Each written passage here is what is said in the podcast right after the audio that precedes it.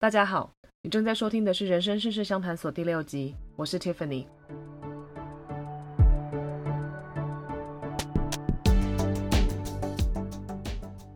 这个节目主要会讨论关于生活、工作、人生规划的大小事，希望大家在这里能轻轻松松的带走一些灵感，即使只有一点点，也能慢慢的让自己的生活变得更靠近心目中的理想状态，每天都能对生活有一点期待。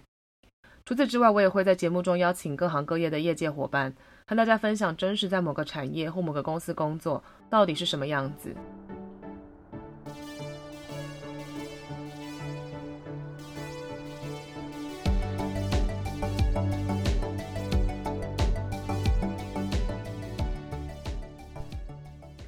在节目正式开始之前，我想先和大家分享一些我在 Podcast 还有 IG 上面收到的留言。我必须说，这些留言和反馈都让我觉得非常的感动，也很开心，也让我有更大的动力想要继续更新下去。其中一则留言是在 IG 上面收到的私讯，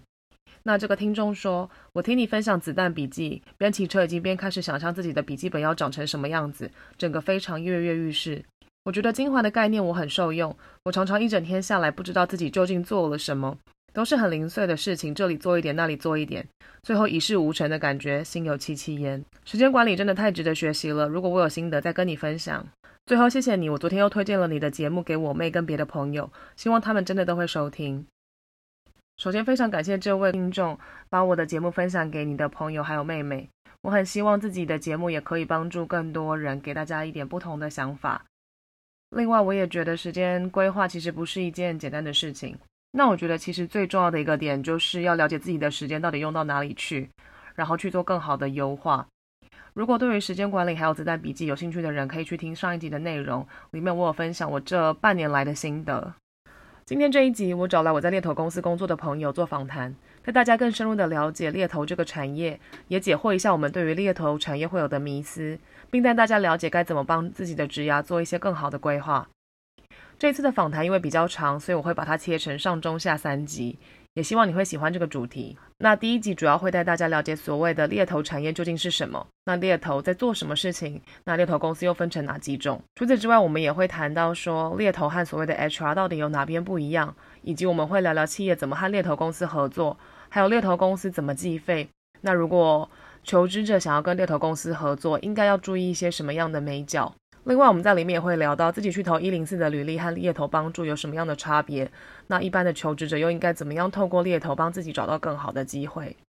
如果你准备好了，我们就开始吧。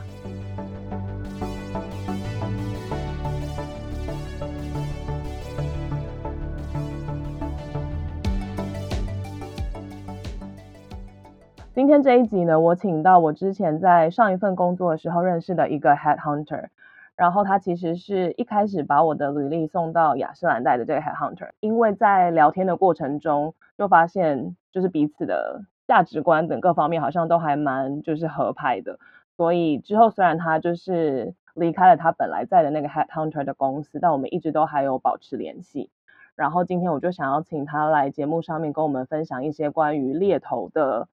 种种事情。Hello，对，我是 Sunny，然后我之前是在我第一个公司，就是就是一个 headhunting firm，在台北的时候认识 Tiffany，好，那也是我大学就是毕业后的第一个工作，然后然后在那个公司待了大概半年之后，我就嗯就辞职了，因为就是 cultural fit 上面的一些问题，所以我就就决定离开。然后过了一个月，我就再加入了另另外一间的，也是另外一个 headhunting firm，就是对，是一个，就之前第一间待的公司是一个新加坡的公司，然后第二间就是也是我现在的公司，就是是一个瑞士上的公司。然后，那时候就是我，对，然后我就是在台湾，就是在那一间公司也待了半年之后，我又去了。就是我记得香港，我就在香港大学念念硕士，然后我现在是就是在我在毕业后的这一年之后，我现在是在新加坡，然后在同一间公司就是继续工作。好，对，那我这边先插话一下，就是其实 Sunny 他年纪很小，就是哎，你今年几岁啊？小到我忘记了，二十五嘛，就是反正就是很年轻。但是呢，我觉得，嗯，就跟 Sunny 认识这两三年下来吧，就每次跟他聊天的时候，我都会忘记他的年纪。就是不是说他本人其实就是一个看起来很年轻的妹妹，可是讲话或各方面其实都非常的成熟。呃，其实 Sunny 也是我第一个接触到的。Head Hunter 嘛，那时候其实一开始的时候，我对 Head Hunting 其实也还不是太熟悉。然后以前其实找工作大部分都是在一零四上面自己投履历嘛。然后那时候第一次接到桑尼的电话，其实还蛮受宠若惊的。因为人生虽然说有听过就是猎人头这件事情，但以前我的想象都会是，好像你要是某个产业里面很厉害的人，或者是很高阶的一些主管，才会有猎人头来找你。但后来实际上，就当我自己被找之后，才发现哦，其实这个产业好像不是我想象的那样子。然后不是不好的方向的，不是我想象，就是其实它，呃，应该说这个产业他们在找人的时候，其实范围可能是比你想象的还要广。然后以及猎人头，它可以帮助你的职涯做一些什么样的，也不能说调整，就是这些 headhunter 他们其实都可以帮你检视一下你目前的经历，然后去。推荐你，或者说建议你说你可能可以往哪些方向走，所以那是我第一次就是慢慢开始了解到，就在 head hunting 这个产业。但那时候在跟 Sunny 聊天的时候，也没有觉得她是一个年纪很小的妹妹，但是后来才发现说，原来她年纪很轻。所以呢，前面她才会提到说，其实那时候她找我的时候是在她的第一间，应该算是第一个工作。然后后来他还又去了香港大学念书，那他现在还是就是回到就是猎人头的产业这样子。所以我觉得是跟 Tiffany 的认识是真的还蛮蛮珍贵的，因为我那时候因为你知道就是你第一份工作，然后你那时候要打很多电话，因为那大部分就是尤其你一个 fresh grad，然后当 junior consultant，就是嗯跟 candidate 讲话，就是你很。很重要的 KPI 就是你看一个礼拜见几个 candidate 啊，然后你有打了几个电话，然后我就记得我第一次在我应该在 LinkedIn 上面先跟你传讯息，对不对？应该是，然后忘掉手机吧。对，然后我就记得我们光是在电话上就已经聊得蛮开了，然后所以后来就是你你来公司我们见面之后，我就记得那一次的那个整个整个。聊天就非常的愉快，就是因为我我记得真的很长，好像快两个小时。就是但是其实因为通常我们不会跟一个 candidate 就是聊这么久，因为就是通常就是 go go through 你的每一个经历，然后就就差不多。是，然后因为我我记得是那一次，我同事还跑来跟我讲说，你怎么刚才就是在那个。Meeting room 里面那么久，本质很低，叫你一天要就是面试几个人，你就一个人就花了你大半天的时间。对，然后想说我要就是如果就是聊得很开心，有时间我当然不会去一直看手表啊，对不对？想说 不好意思，就是我们剩下十分钟哦，所以我们要赶快结束这个这个面谈，这样。对。那因为你刚刚前面其实隐隐约约有大概讲到你们工作的时候就是要打电话等等，那。想说，请你简单就是介绍一下你在做猎头产业里面一些可能简单的元素嘛，或者说你在做猎头的时候，你们的工作大概会是长什么样子？因为我猜应该很多人也不是很了解。我觉得就是如果是以概括来说的话，就是基本上 headhunting 是呃，应该是说就是是我们需要受客户委托，然后去找到适合的 candidate。所以你们的客户是指说是哪些？我们的客户，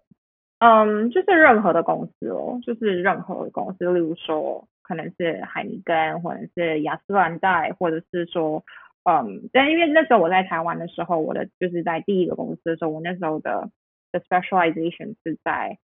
化妆品，就是 retail。那我像我现在就是是在 technology，都是 software 这些，所以就可能是。什么 Oracle 啊，这些呃，就是科技业的软体公司，嗯，但是我我觉得应该说，就是如果是 headhunting firm 的话，也有几个层面，因为像我待的这两间公司，他们都是属于是比较中高阶层的的、嗯、的的性质，因为像有很多的公司，他们就是他们是比较广泛的，就是就可能连服务性质的工作，他们也会。也会接收，所以他们可能就是一次他们就会找了一大群人，嗯，然后然后他们不，但因为可能你一次就是这个工作，他比如说呃有一个公司他需要呃五十个门市的 sales 这样，嗯，那他不可能去找两百五十个人嘛，一个一个面试，所以他就会是比较是。比较像那种外包性质，就是会把一一群人找来，然后送去，就是拿到履历，然后送他们去面试这样。但是因为如果是比较中高阶层的职务的话，那就会是必须是我们要先主动的去找到适合的人选，然后我们也要先嗯，就是 conduct the first interview，然后我们要先做好我们的 assessment 之后，才能够把这个。Candidate present 给客户。嗯、对不起，我我我，你干嘛对不起啊？因为我突然觉得我讲了很多英文，但是我是真的转不过来。没有关系，我们到时候就看听众会不会在意这件事情，因为我很常也这样。我知道这可以听起来很恼人，但是我因为如果我。我要不然这样我会想太久，然后应该听众会想说这个人是有毛病吧？没有关系，哎、欸，但是我想要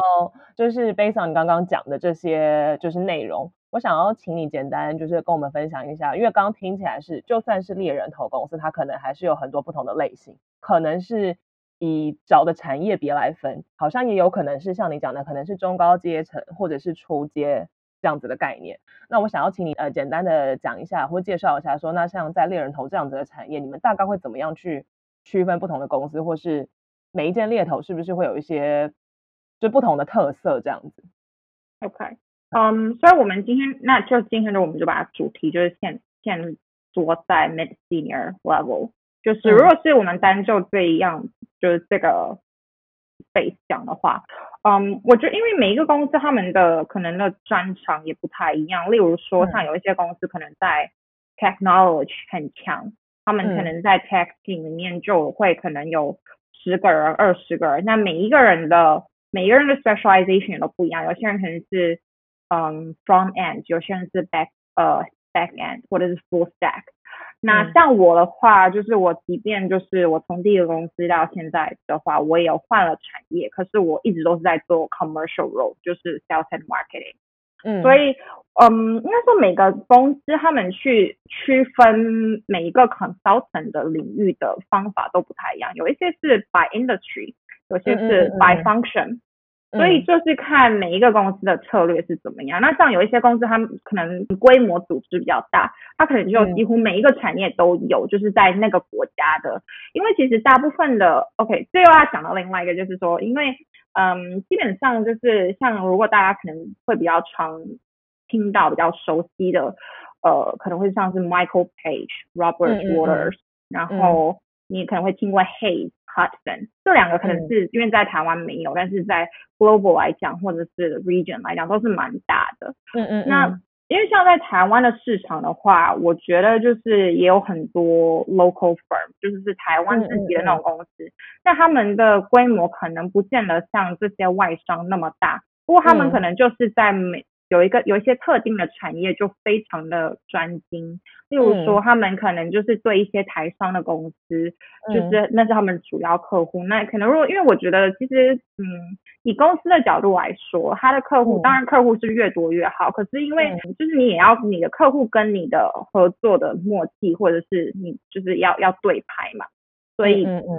有一些这种公司他们就是可能客户就是特定的那几个，可是他。就是几乎把所有的工作都都给你，就是他只要有要找人，他就是让你做。那你就对，就是对，就是对双方来讲的话，就都会是蛮蛮有好处的。因为就是对对于 recruitment firm 来说的话，那他就不需要再一直去外面找生意。如果他有固定的 key account 的话，嗯、那如果是在像外商来讲的话，我觉得就是他们的客群大部分也都会是相对起来也都会是 MNC 比较多。就是说，什么东西比较多？MNC 就是他们的的客户可能都会是比较也是大的外商。像之前你在你就是面试我的那个时候，其实你们就是跟雅诗兰黛是长期配合嘛，就是像这样子的概念，所以可能雅诗兰黛很多 case 可能就会直接到你们这里来。对，就是对，这又可以再讲到另外一个新闻，就是说我们现在在讲 mid senior，但是也有还有在更高阶的那种。的 headhunting firm，他们是就是他们是先跟客户收了钱，他才去帮你找人。嗯、但是因为大部分现在的 market practice 就是生意都不是很好做，所以基本上你都是先找到了人，嗯、然后客户才付钱给你。可是你怎么先收钱呢？就是还是你先大概讲一下。在收费部分，猎人头是怎么样？因为以前我也会有一个疑问，就是在在我还不了解猎人头的时候，我就会想说，是不是找猎头公司，我们就是你你所谓的 candidate 或者候选人，是不是也要付钱？那这部分你可不可以稍微解释一下说？说一般来讲，在猎人头公司，就是费用的部分，其实是可能是怎么计算的？就应该说，OK，第一就是。Candidate，我们是不会不会是收钱的对象，所以就是 recruitment firm 不应该不会，通常是至少我没有经历过，就是没有跟 candidate 收钱，你只会跟你的客户收钱。例如说，OK，就是比如说 Estee Lauder 要找一个 sales manager，那他就是他付钱给我们，那我们当然就是有签先签了合约，就是说是薪水的百分之多少。会是他们要付给 candidate 薪水的百分之多少，是他要付给我们的的费用。然后，嗯，那我刚才说的就是先付钱的是，有一些公司，就像我刚才前面先提到，有一些公司可能在某一些呃领域非常的专精，或者他跟这个公司已经合作非常久的时间，所以彼此都很了解他们的需求。那这个公司可能就会觉得我没有。因为一个一个客户，例如说 Lauder，他不一定只跟一家 hunter 合作，他可以跟很多家 hunter 合作，因为他要让找人的速度快一点嘛。就是如果你这间公司的效率不好的话，那我我不就白白浪费时间了吗？对，因为反正因为你一开始也没有先付钱的话，你就没有差。可是如果先付钱的意思就是说，OK，就双方都已经了解的程度是好的时候，那就可能这个公司就会说，OK，那我先付一笔钱给你。是像定金吗？像对，有点就是像定金的概念，是 retainership。那你就是拿到这一笔钱之后，那你之后所有的费用就是从这里面扣除。但是因为以客户的角度来讲，就是说我如果已经付钱给你了，那对你对对彼此都是一个 commitment，就是说不太可能会去找别人。然后另一方面，那以 con 就是以 Headhunter 的角度来说，就是我也已经收你的钱，所以不管是心理上或者是专业上，你都会觉得有更迫切，就比较保障这样。对，应该对，就也会你觉得有这个迫切性，你必须要投投入更多的时间跟精力，赶快去把这个 role fulfill。好，那你刚刚有提到就是收费的部分，就是有说提到是收呃 candidate 的薪水的几趴，所以通常来讲它是。用月薪还是怎么样？用年薪，然后是只要这个 candidate 你们一送进去就拿到钱吗？还是说其实你你要怎么评断？如果有人他进去马上就离开的话，那那那客户还会付钱吗？基本上都是以年薪来计算的。就是现在回想起来，在台湾的话，我有一点忘记他的。那我就以我现在来讲好了。如果说像在新加坡的话，因为新加坡是一个非常竞争的市场。就是基本上，不管是 global firm 或者是 local firm，真就是真的是各各立门户。就是你你一个公司一一一在 LinkedIn 上面放一个 job，可能就已经有十个 hunter 打进去了。所以嗯，所以嗯，就是对，所有基本上都是以年薪来算。但是像在新加坡这个市场，虽然说新加坡大家可能印象是觉得 OK，自己的薪水基本上都比较高。可是重点是因为太多人竞争关系，所以这很容易也最后会变成就是一个 price war。所以你能够签的 rate 跟客户 negotiate 最后签订的那个 percentage 就会变得不是那么好。相对起来，像台湾因为是比较小的市场，然后比较独立性比较高。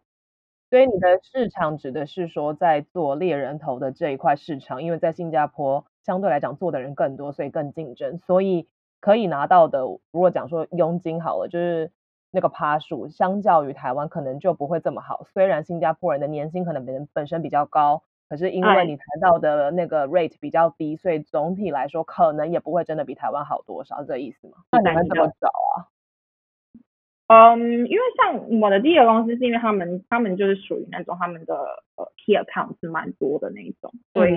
就是、key account 就是固定的客户这样子。对，所以他们需要他们的 BD 并不是是那么的主要的 activity。比较是最重要，可能是在客维维系客户的关系，或者是，嗯，就最主要还是要在在 delivery，就是你最后还是要能够找到适合的人选送过去。所以，对，在那个公司的话，像有一些公司就是这样子，就是有一些的 consultant，他们只需要去找找 candidate 而已，他们不需要去找客户。嗯、但是像我现在的公司的话，就是我两个都要做，就等于是嗯，嗯，你一条龙做完的意思啊，就是你把客户找到之后，你再帮他找人这样。对，就是这个，人家会说就是是三百六十度，就是说你就是都要顾到，嗯、就是你从第一天开始，你就是要。要去找客户，因为你可能你的 pipeline 都是没有东西的，所以你要先去找客户，然后找到客户，嗯、你才有 job，然后你才有 job 之后，你才去找 candidate。那当然就是你这些都会是在你的、嗯、的 specialization 的 patch 里面。所以这样子来说的话，就是这样子的工作当然相对起来是会比较有挑战性的，因为嗯嗯，陌生开发本身就不会是一件很容易的事嘛。对，嗯，对，可以理解。好，那这边我还想要问另外一个问题，就是因为讲到猎头嘛，那其实他也是在招募。那我想要问的问题是说，那其实猎头和一般公司里面的 HR 它的差别是什么？然后跟为什么客户会想要找猎头？因为一般公司都会有 HR 吧，就大部分来讲。对，每个公司基本上都会有有有 HR。那组织更大一点公司，就是应该说 HR，你要想，就是 HR 的工作不只是去招聘。HR 他还要负责，就是整个公司，比如说他可能要关心，就是呃，就是发薪水的时候，他要去做 payroll，然后呢，他也要去管，就是整个公司里面的每一个部门的关系是协调什么。所以 HR 的东西是，呃，如果你这样说，他是蛮杂的。那当然是，如果在相对起来大一点的公司里面，他可能就会分的比较细，就是说，哦，有有一个人是是专门就是负责做 payroll 的，有一个人是负责专门做比较是 admin 的，有一个人是负责做招募的。但是因为基本上公司通常会要委托 headhunter 去找人的时候，有几种可能性。第一个是因为一个公司有很多不一样的职位，可能有工程师，有可能有 sales，然后可能也有也要找 finance 的人，也要找。可能他们自己也会需要再找 HR，那嗯，相对起来，就是因为你要去一下去找这么多人，你你可能就是只能一直去 review 来投履历的这些人，那当然中的几率就就很低嘛，因为你可能一百个履历里面，然后有只有十个是有有相关经验的，就是这对、嗯、你说如果从一零四上面看履历，就大部分的情况都是这样，所以你就可能会希望就是这个猎头去。帮你找人，因为例如说这个 consultant 他就是负责找 HR 的，这个 consultant 是负责找 engineer 的，嗯、那这个 consultant 是负责找 sales and marketing 的，所以他们的速度相对来起来就会快很多。然后他们可能已经有既定的 database，就是他已经有不有蛮可观数量的 candidate 是可以嗯给你给你 review。所以听起来有点像是说，因为 HR 他要管的层面可能很多，就算这个 HR 他是专门负责招募的，好了。可能也会因为要招募的角色跟他本身擅长招募的职位可能不太一样，所以如果有一些职位他可能是需要特别一些专业能力，或者是说有一些特殊的需求，那可能 HR 手上没有这样子的名单，所以就会需要委托给猎人头公司来协助这一块。对，然后还有一个可能性是因为有时候，尤其是越高阶的职位的话，他可能就会越 confidential，就是他不，就如果假如说 OK，假如说我今天。今天公司的总经理，他其实可能就是即将被换掉了，但他可能自己还不知道，嗯、那其他人当然也不可以知道。所以，如果你你在你在一零四上面，然后就就就放一个说哦哪一个公司，然后他在找总经理，那时候总经理他自己看到，那不就是很很尴尬吗？嗯、对，所以就是你可能也会需要委托 headhunter 去帮你做这种 confidential search，就是不可以泄露，嗯、所以你才可以保持这样子。的隐秘性，所以简单来讲，大概有可能三大个原因嘛。第一个就是可能要找的这个职位的人，他有一些专业领域不见得是 HR 熟悉的，所以他需要外面的比较专业的人士来协助。然后第二个可能就是说，因为要找的量很大，那可能 HR 在这间公司里面他要做的事情可能不只有招募的前提之下，他就会需要外面有人，就等于是外包给外面专业的人，让他可以做得更快。然后再来第三个就是可能是比较高机密性的职位，或是很。高阶层的职位，他也不见得会让 HR 直接去找，对，就会委托猎头公司。对对，好，那我想要再问一个，反正毕业没有多久的人会有的问题，就是说，那一零四上面的工作啊，就因为一开始其实大部分的人可能都是从一零四或是一一一这种求职网站开始找工作，那这上面的工作跟猎头手上的工作有什么差别？或者是说猎头手上会有一些外面比较看不到的工作吗？我觉得基本上，你其实就是坦白来说，我觉得基本上，如果不是说真的是非常，就像我们刚才提到的第三种可能，就是真的是很高机密性或者是非常高层的工作，例如说是一个 VP GM level，那你放在一零四上面，那可能搞不好就是去投的人，然后可能只有两年工作经验这样，那就就是完全就是不不 match，嗯除此以外的话，我觉得其实大部分的公司基本上，即便他让呃 hunter 去找工作，他们不管在 LinkedIn 或者是其他的 job board 上面，他们自己的 website 上面都还是会放上去，嗯、因为对他们就是以他们的角度来说，就是如果他们有办法自己找到人，他们可以不用付钱给 hunter 的话，即便这个几率不高，嗯、他们还是会去做这件事情。然后另外一件就是另一方面也是，就是说他们就是要让让这个 market 知道说他们在在 hire，对对，所以我觉得如果真的要说有什么不一样的话，这个第一是它非常的取决于这个 senior，就是这个工作的 seniority，对，然后第二是有一些有一些可能是非常的专精，就很 niche 的工作。比如说，你要找一个，就是可能在某一个器材，就是比如说什么 medical device，然后你要一定必须要是博士后的博士，就是有有 PhD degree 的候选人，然后还要，而且他还要在某一个领域，可能对某一种药或者是某一种就是专业上面是有他的论文是跟这个相关的，那这种可能就是在放在104上面就。基本上也不太可能有人有什么人去 apply，因为就是这这这这个人才库本来就会已经很小了，所以他们可能就、嗯、就不会去放。但对大部分的 role，我觉得他你其实还是都可以在 job board 上面看到。啊，因为另一方面，因为因为就是我们我们去做呃，应该说 headhunter 去去 BD 的时候，我们有一个 term 叫做 ad chasing，所以就是 advertisement chasing，就是嗯，嗯你在。比如说我在一零四上面看到这个工作，OK，嗯，所以我就要打电话去这个公司，嗯，然后告诉他说你现在在找人，所以我可以提供这个服务，对我，对我可以帮你找这样，所以这也是我们的一个 lead generation，就是你就是从这些地方去找客户，就是一个其中一个管道。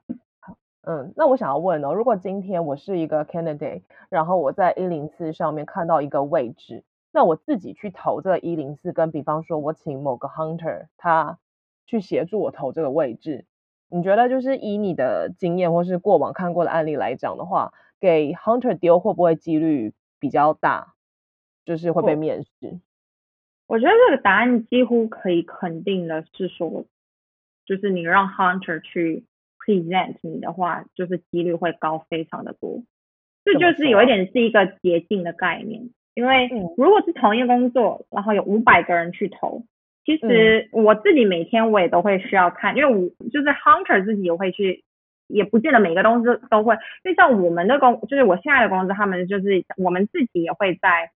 呃 job board 上面放工作，就是放我们要找的工作，就是去吸引更多的 profile。那就是如果我一天每一天我收到五十个 profile，其实你不太可能真的每一个都打开来去看。就是你可能会先看一下它的 summary，然后如果你看了觉得不太对了，那你就可能会跳过。因为假如说你有你有五个工作，然后每一天都有在五十个 applicants 的话，嗯，那你就一天有两百五十人，那你不可能一天打两百五十个电话嘛。嗯，所以对，所以所以如果是说，嗯，同等来说，就是如果你投一个工作到从一零四投一个工作。你的履历、嗯、OK，如果很幸运的话，对，maybe HR 他会看到你，但是也有可能他不会看到你，嗯、因为在这么多的履历当中，其实被淹没的几率是蛮高的，所以有时候，嗯，嗯，所以听起来有点像是说猎人头算是帮 HR 做第一层的筛选，让他们在接下来找人的过程其实是更快时间。对，所以如果是猎，就是如果是 hunter 去去把你的履历送去给客户的话，就是真的是一个捷径，因为你已经少掉那么多的竞争对手。然后，嗯，嗯，hunter 跟 HR 的沟通是，他是可以直接对到这个 HR 的，所以我可以就是我可以寄直接把你的 resume 寄过去。但是你不需要，就你不需要再跟那么其他的一百个人或者五百个人的履历放在一起。那延续延续这件事情哦，所以听起来是在找工作的这样子的前提之下，其实如果有猎头帮助的话，其实可能会快很多。但是如果说以站在一个 candidate 的立场，就是要怎么样才可以比较容易被猎头找上？就我觉得应该也有很多人一开始，就像我一开始接到你的电话，其实我也是非常受宠若惊。那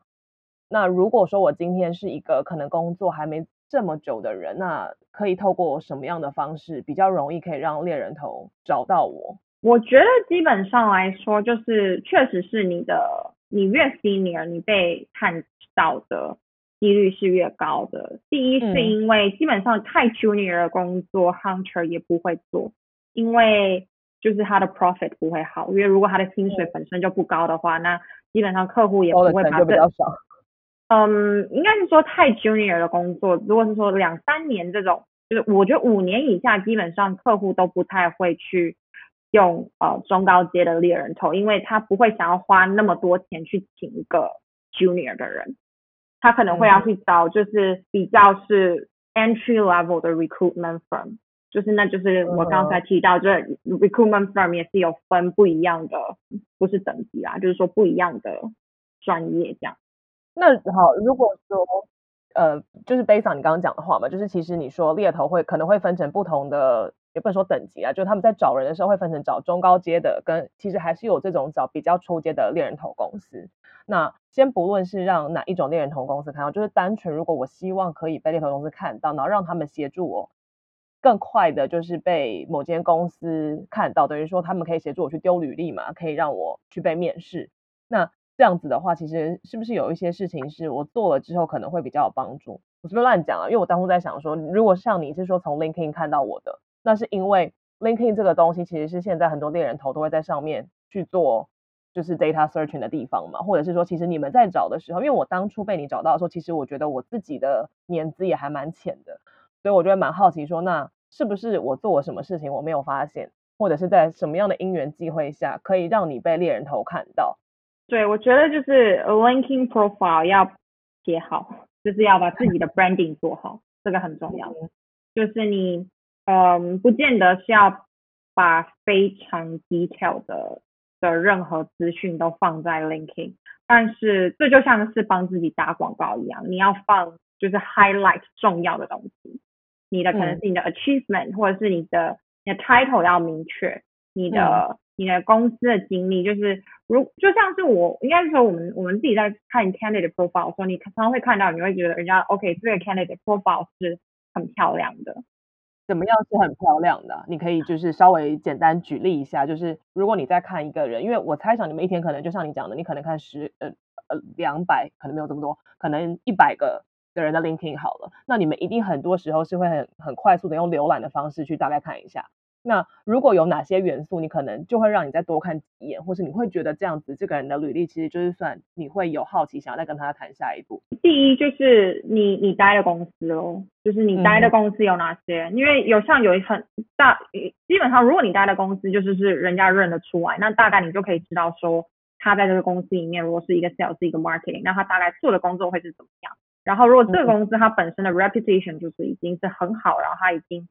很很能够让人家认得的话，那就是这就有点像是你知道，就是一个品质保证。当然，每一个人的学习是不一样的，但是这是一个很初阶的的 assessment 嘛，就是你这样看的时候，你会觉得 OK，你会至少会想要跟他聊聊。第二个是 consistency，你就是如果是说。应该很很多人会很熟悉这个这个 term，就是说人家会说，OK，这个人很 jumpy。如果有一个人就是他可能这个这个公司待了六六个月，然后就换一个公司，九个月又换一个公司，嗯，你就会知道就是这样子的 profile 不会太讨喜，因为以以公司的角度来讲的话，人家就会觉得你就是一一个一直在换工作的人。不管是说有一些人可能会说哦，因为是运气不好啊，我就是呃遇到的老板都不顺怎么样的。可是就是必须要以一个客观的角度来讲的时候，就是你看到你如果已经有可能超过两三年，如果是说 OK，我前面一个公司我第一个公司待了五年，我中间真的运气不太好，然后然后例如说遇到这个 COVID-19，所以公司裁员。嗯那那就算了，因为如果你前面是就是已经有一个不错的 history，至少人家可以知道说，OK，那你你你是的稳定性是够的。可是如果你每一段都是这样的话，你也很难 justify 你自己，就是在人家看来就觉得说，OK，你就是一个 job hopper，你就是可能人家给你比较好的 pay 的时候，你就往就就去，或者是说，因为嗯，你如果在一个公司里面待的时间不够长，你很难真的有太多的。完整的 achievement 对你的、嗯、你的你的 learning curve 不会太完整，然后你也很难真的有太多的的绩效或者是成就嘛，因为在很短时间里面，你你光是要 pick up 很多的东西都来不及了。对，嗯、所以这是我觉得对把自己的 branding 做好很重要。然后，嗯，我觉得就是应该是说，因为我现在我在 LinkedIn 上面，我也很常会遇到 candidate 会主动的自己 reach out，他们可能会自己的 message 我，或者是就是嗯。email 给我，就是即便他们没有要呃找工作，或者是他们只是就是保持个好良好的关系咯，就是你可以自我介绍一下，然后 OK，那就是你你就是可以你现在电话上有一个 initial conversation，至少对他有一个印象，那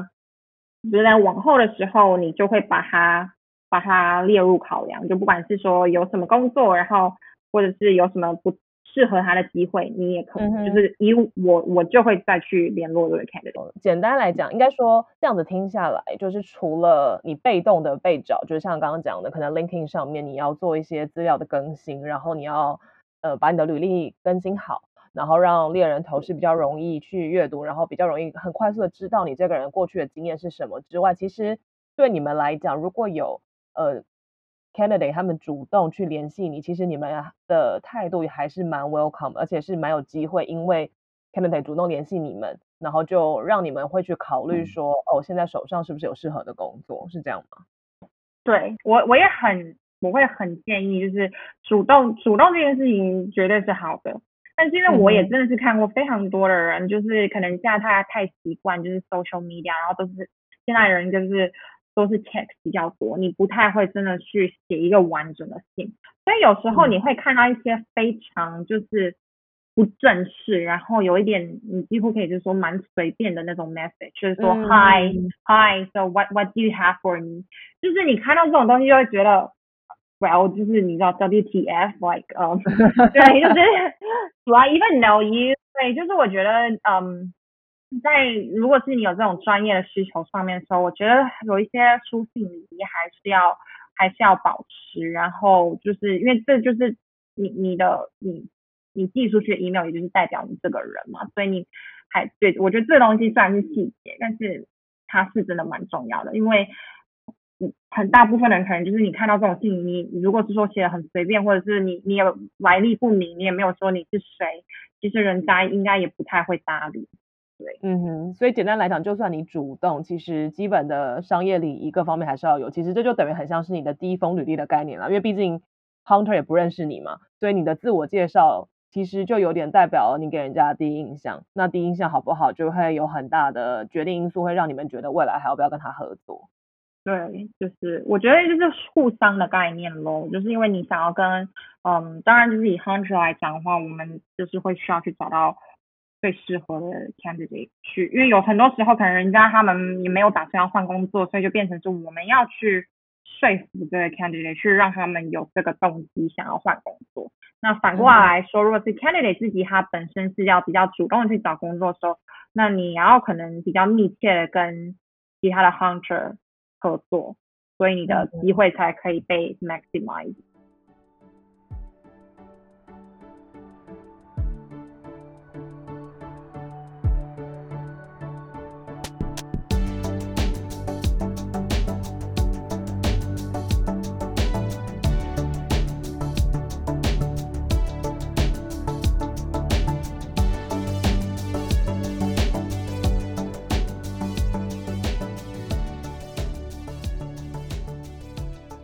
那猎头产业的上集就到这边，很感谢大家的收听。其实我会想要找猎头来做访谈，主要是因为我觉得自己在职涯的这五六年，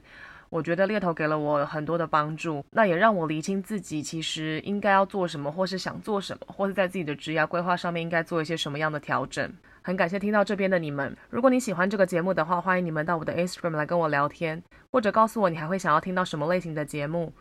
我的账号是 T I F A N D C A P Y B A R A T I F A N D C A P Y B A R A。平常我在 Instagram 上面会分享我的一些生活还有有趣的事情。另外，也很欢迎你到 Podcast 帮我打五星评分，留下任何你的想法或是关于这个频道的建议，或是任何你想要告诉我或是询问我的内容。如果你愿意，也欢迎把这一集分享给你觉得会喜欢这样类型节目的朋友。这些互动都会是我经营下去的养分和动力。最后，谢谢你的收听，我们下一集见喽，拜拜。